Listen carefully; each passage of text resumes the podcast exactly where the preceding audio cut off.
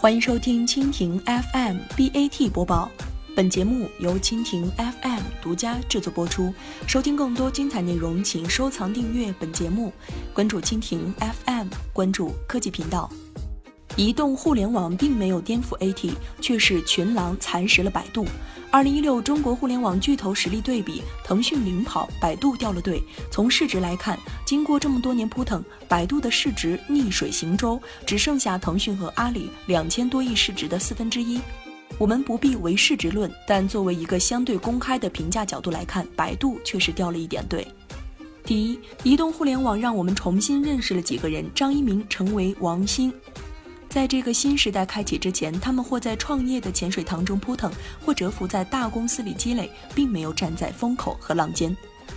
第二，在很多年以前，百度的媒体梦想先后借力过百度新闻、百度百家、掌上百度等多个 PC 和移动产品形态，最后或无疾而终，或半死不活，或只是原有用户和商业系统的平移，并未能开拓疆土。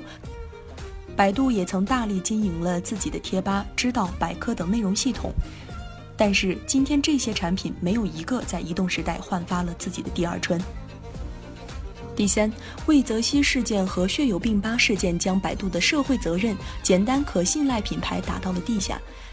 无论从消费者还是行业口碑，百度正在承受不堪承受之重。从品牌影响力与需求满足能力。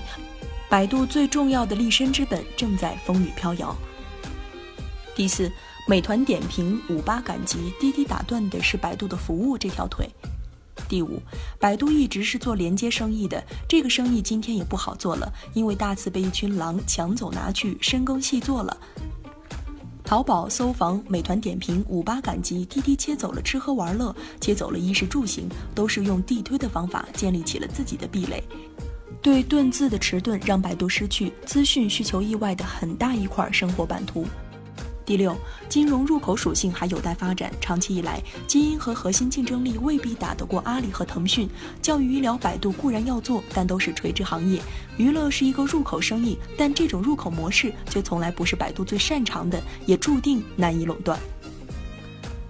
第七，所以百度压住了人工智能。百度还有一百亿美金的现金储备，不差于腾讯和阿里的任何一家。百度依靠强大的营销收入能力，依然可以不断的给自己的新业务书写。希望这一次百度可以凤凰涅槃。以上就是今天的 BAT 播报，更多精彩内容尽在蜻蜓 FM。